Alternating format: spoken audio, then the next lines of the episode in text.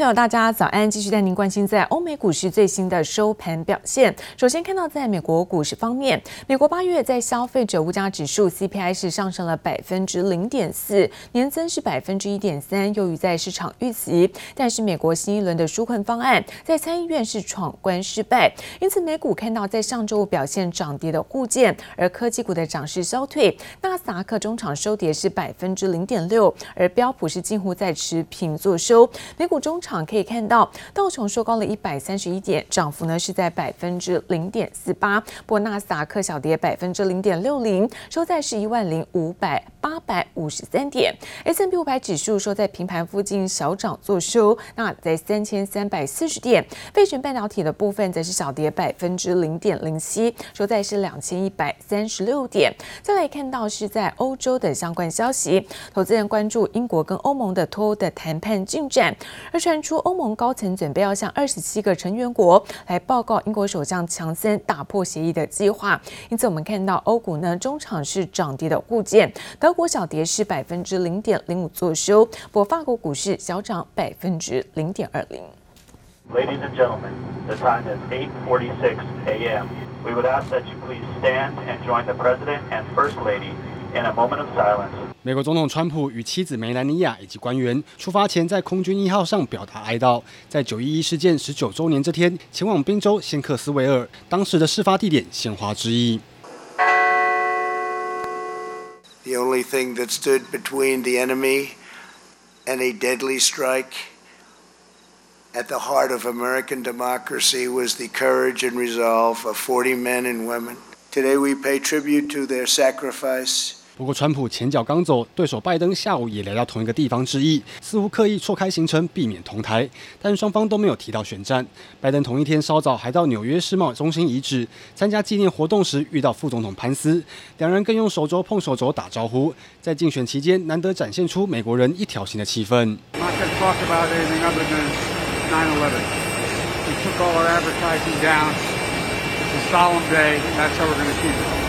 Between the two of them next week, they will be hitting six battleground states. They will both be back here in Pennsylvania, both also in Minnesota, and Biden hitting the key state of Florida. 川普及拜登选战休兵只是暂时。根据财经媒体 CNBC 民调，六个摇摆州的选民超过五成认为川普及拜登的精神状况都不适合当总统。市场不止受到选战影响，最近更因为科技股的表现剧烈震荡。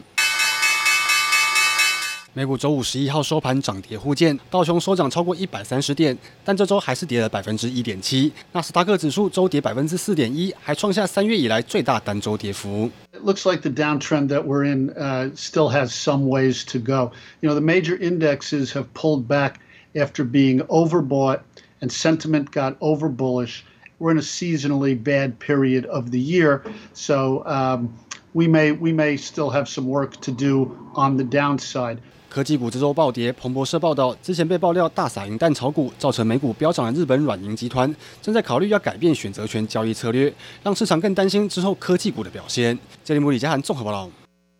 全球对抗在新冠疫情的最新传来好消息，阿斯特捷利康制药公司呢跟牛津大学共同开发的新冠疫苗，因为受试者出现了比较严重的副作用而暂停的测试。不过经过了在英国主管机关同意放行之后，药厂在当地的时间是十二号宣布将会恢复在英国的临床试验。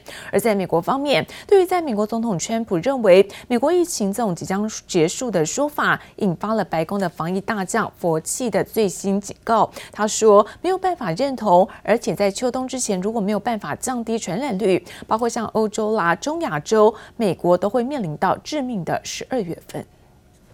Before the end of the year, we will have a safe and effective vaccine, and we will defeat the China virus. I have a feeling, the, by the way, I think the vaccine is going to come very soon. 尽管才因为被新书揭露曾蓄意对美国人民淡化疫情，在朝野引发轩然大波，美国总统川普依然不敢乐观态度，更一度在白宫记者会表示，自七月份以来，美国每周新增病例数减少百分之四十四，认为美国疫情已经接近尾声。Whether we lose one person, we shouldn't lose any because this shouldn't have happened. This is China's fault. This is nobody's fault but China. China should not have allowed it to happen. We're rounding the turn. You see what's happening. You see the numbers are plunging. 不过，川普话才一说完，美国上周五单日新增确诊人数又增温，超过四万七千人，创下一周来新高， 更引发白宫传染病学威佛气出面呛虾。最新接受美国媒体访问时，公开表示不认同川普声称疫情将结束的说法。Sorry, but I have to disagree with that. We're plateauing at around forty thousand cases a day. And the deaths are around a thousand. 随着秋冬季节来临，天气转凉，感染风险恐怕更高。欧洲、中亚洲和美国都将面临致命的十二月，因此在秋冬前降低传染率非常重要。佛奇更忧心表示，想全面回归正常生活，随心所欲的像过往一样到戏院看电影，恐怕要等到明年年底。If you're talking about getting back to a degree of normality which resembles where we were prior to COVID.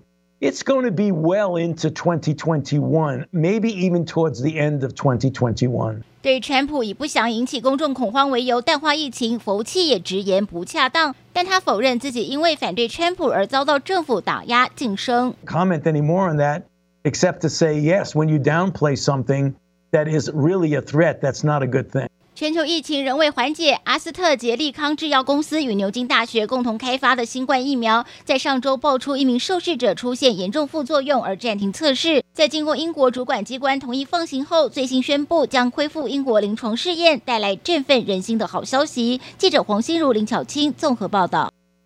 而曾经踢爆水门案的《华盛顿邮报》记者伍华德就即将要出版新书，而他在书中呢，不但爆料川普刻意淡化了新冠肺炎疫情的严重性，还提到川普和北韩的领导人金正恩他们余雁往返了二十七封的情书。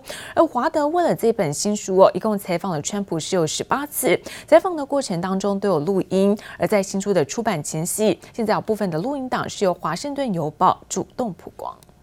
This is more deadly. This is five per, you know, this is five percent versus one percent and less than one percent. You know, so this is deadly stuff. 美国总统川普早就知道新冠肺炎疫情的严重性，却故意避而不谈。华盛顿邮报记者伍华德在新书中踢爆川普隐匿疫情。华邮最新公布一段三分多钟的录音档，披露更多细节。Now it's turning out it's not just old people, Bob. Just today and and yesterday.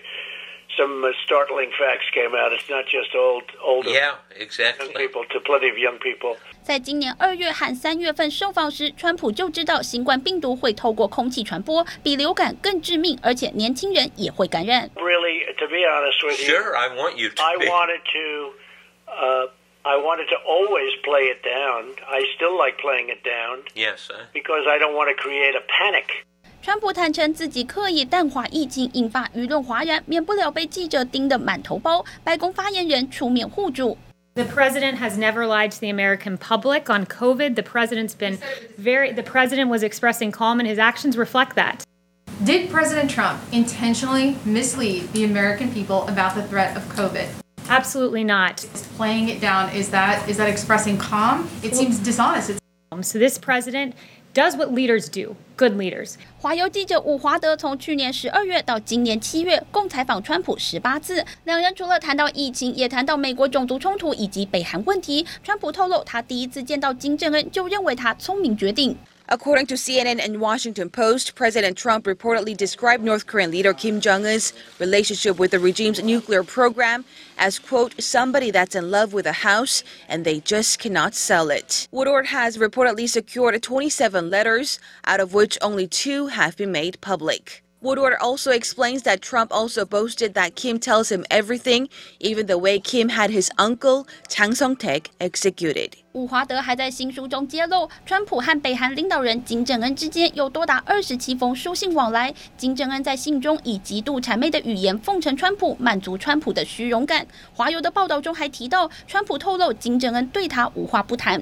外界还在消化华邮记者新书爆料内容。川普在推特突然发文说金正恩身体很好，绝对不要低估他，但没有解释任何细节。川金两人的互动让外界雾里看花。记者王新伟、李志英综合报道。苹果的新机发表就近在眼前，而为了赶在 iPhone 十二的上市需求，鸿海旗下的富士康郑州厂一波波是招工不断。但其实观察在供应链动向，发现说不止苹果，包含像是南韩的大厂三星，甚至主打中国市场的小米、OPPO 都有大幅提高在下半年的出货比重，也带动台湾的四大电子代工厂，包括像富士康所属的鸿海、和硕，还有广达甚至伟创，都有机会能够借此提升在第四季的。订单动能。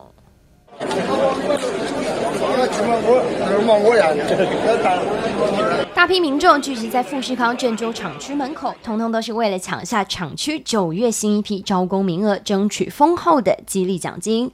为了补足十月中开卖的全新 iPhone 12产能，iPhone 最大生产基地富士康郑州厂又在发出新一波的召集令，不止离职返聘的前员工最多能领到五千元人民币，相当于新台币两万一千五百元奖金，还能免去试用期的时间。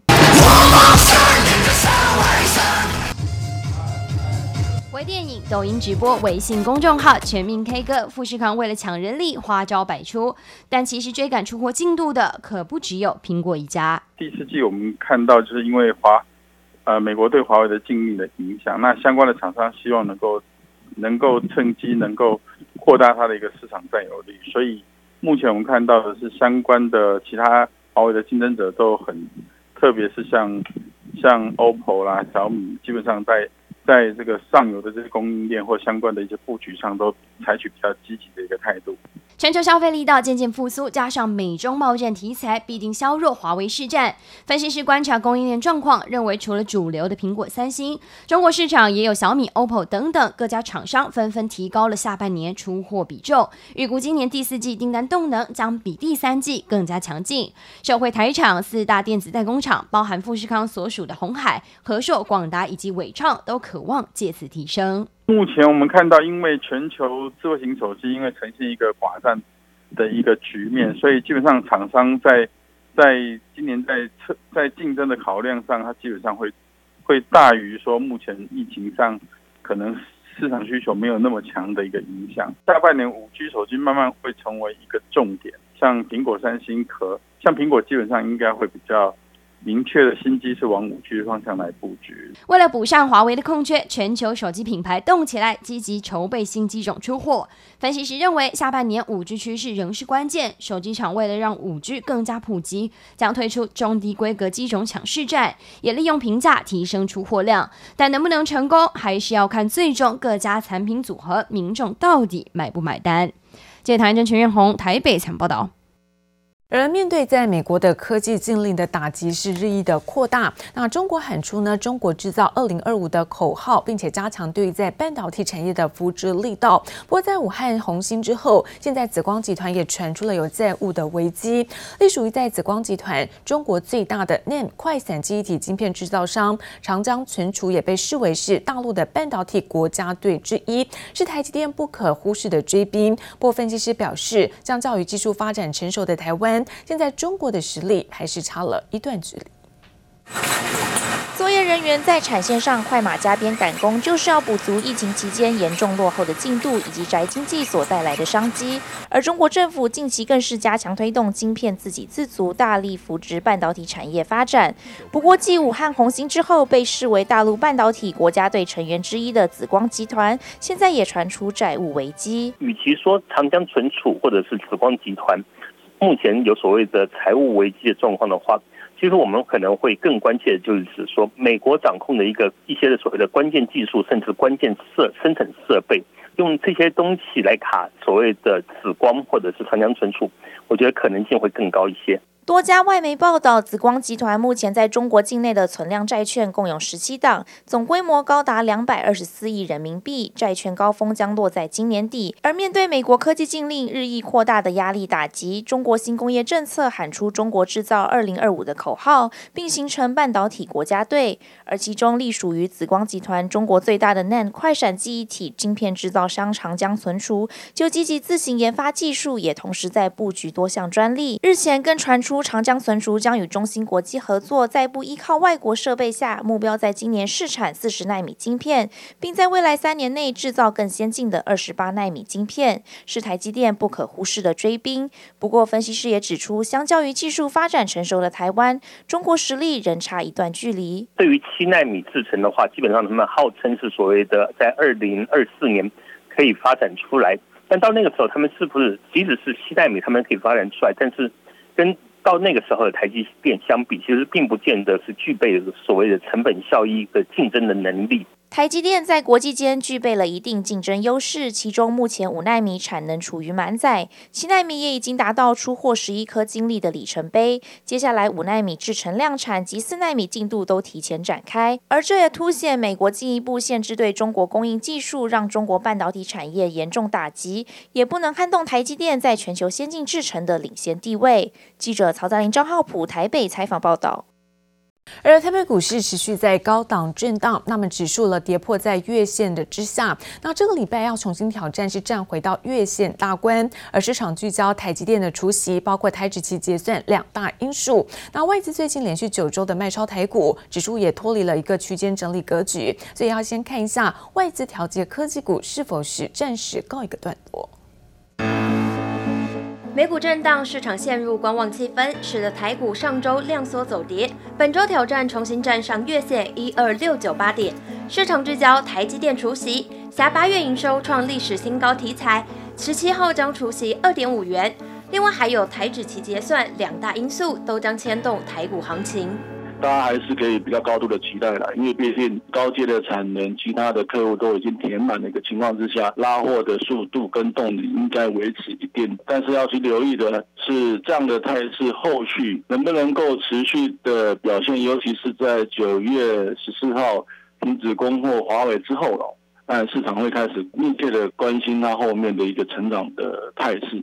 专家看好台积电除夕行情可以期待，但指数恐怕还是区间整理格局，就是受到华为禁令延烧，外资持续卖超台股。上周现货市场卖超达五十四点二亿元，是连续九周卖超，其中科技类股成交比重跌破六成以下，外资持续调节科技类股，资金转向传产低基期个股，操作上像是水泥、钢铁、塑化、检测等族群都具备表现空间。大盘大致上是区间震荡整理的格局，传产类股、低基期的个股、有题材的族群，相对可能会比较具有优势跟表现的一个可能性，包括像是水泥、钢铁这受惠报价上扬、毛利上升、塑化的族群进入所谓的旺季，检测的族群哈，这个部分我想也会是一个题材性或者是个别股表现的一个空间。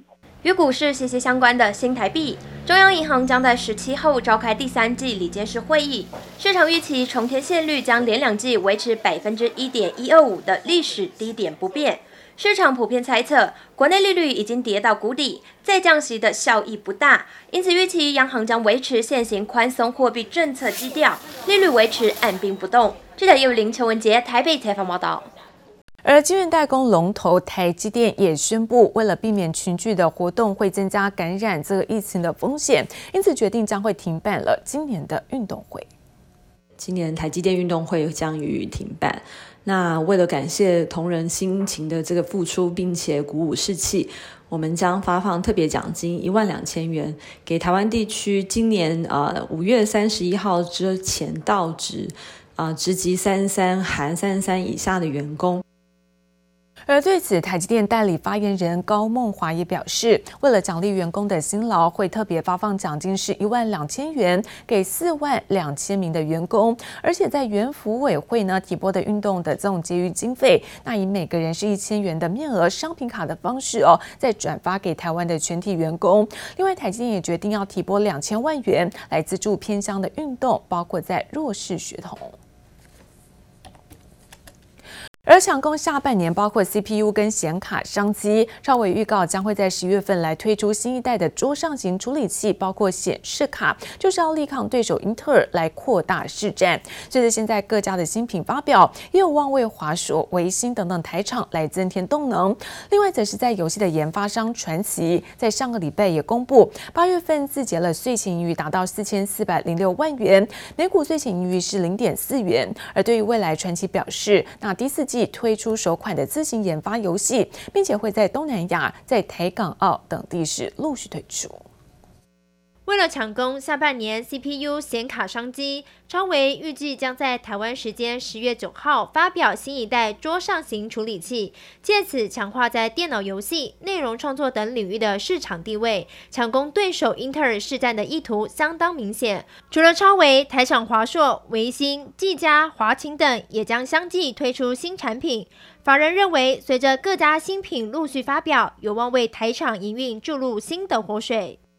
游戏研发商传奇今天公布八月自结，税前盈余为四千四百零六万元，EPS 零点四元。前八月累计税前盈余三点六四亿元，EPS 则为三点二九元。展望未来，传奇表示，预计将在第四季推出首款自行研发的女性向游戏，并在东南亚、台港澳等地陆续推出，持续强化玩家游玩体验和互动，借此来满足玩家期待以及市场上的需求。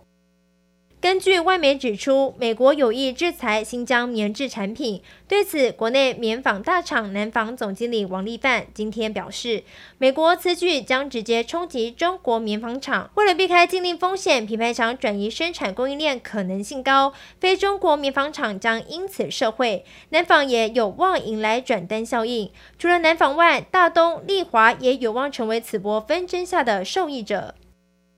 受到欧美自行车需求增温、修补市场订单动能强劲下，推升金属链条厂贵盟营运持续加温。贵盟也规划将在今年完成百分之十产能扩充，目前已经正式向金管会送件，发行十亿元有担保可转换公司债 CB 来筹资。法人也预估今年每股纯益有望超越九元。记者综合报道。